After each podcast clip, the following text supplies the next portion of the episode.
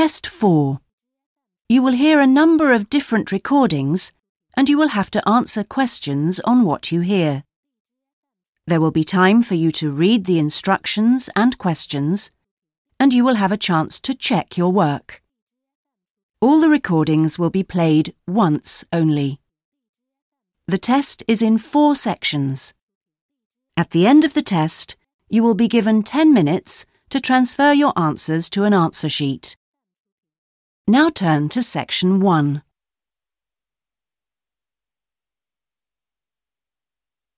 Section 1. You will hear a student talking to a housing officer about living with a homestay family. First, you have some time to look at questions 1 to 6.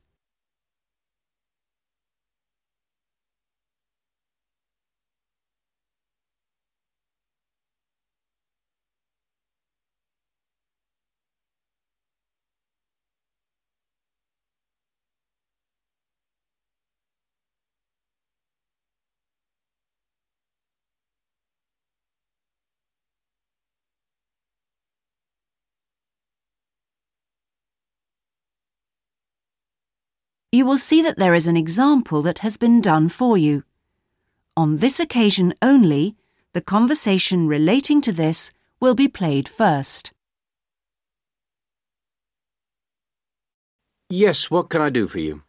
My friend is in homestay, and she really enjoys it, so I'd like to join a family as well. Okay, so let me get some details. What's your name? My name is Keiko Yuichini. Could you spell your family name for me? It's Yuichini. That's Y U I C H I N I. The student's surname is Yuichini, so Yuichini has been written on the form. Now we shall begin. You should answer the questions as you listen because you will not hear the recording a second time. Listen carefully and answer questions 1 to 6. Yes, what can I do for you? My friend is in homestay, and she really enjoys it, so I'd like to join a family as well. Okay, so let me get some details. What's your name?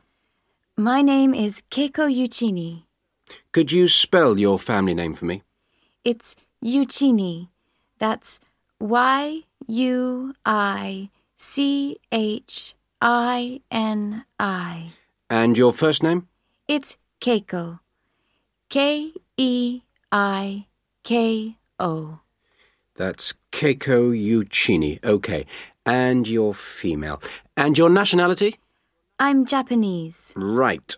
And could I see your passport, please? Here it is. Okay, your passport number is JO6337. And you're how old? I'm 28 years old. Now, you live at one of the colleges. Which one? Willow College, um, room 21C. Right, 21C Willow College. And how long are you planning on staying with Homestay? About four months. Longer if I like it. And what course are you enrolled in? Well, I've enrolled for 20 weeks in the uh, um, Advanced English Studies because I need help with my writing. And I'm nearly at the end of my first five week course. Okay. Do you have any preference for a family with children or without children? I prefer, I mean, I like young children but I'd like to be with older people. You know, adults, someone around my age. Okay. And what about pets? I am a veterinarian, so that's fine. The more the better. Before you hear the rest of the conversation, you have some time to look at questions 7 to 10.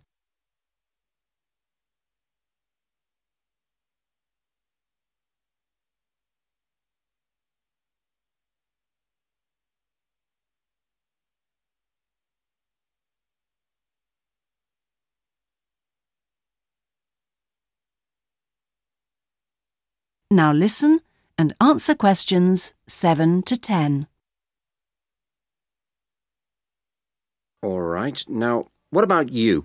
Are you a vegetarian or do you have any special food requirements? No, I am not a vegetarian, but I don't eat a lot of meat. I really like seafood. And what are your hobbies? I like reading and going to the movies. Do you play any sports?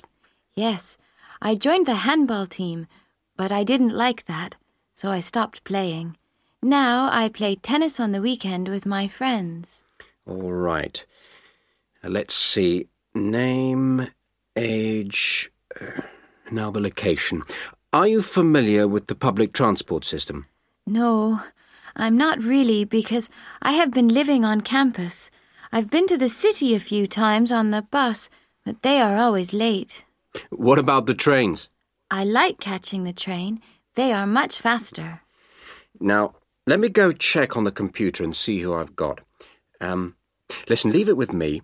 I'll check my records and I'll give you details this afternoon. Thank you for helping me. It's a pleasure. Bye. Bye.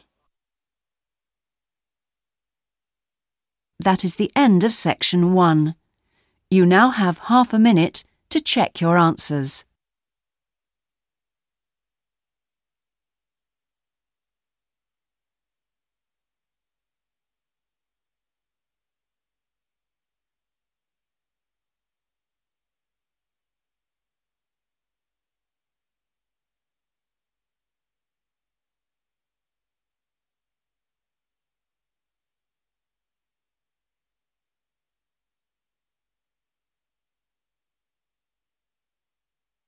Now turn to section 2.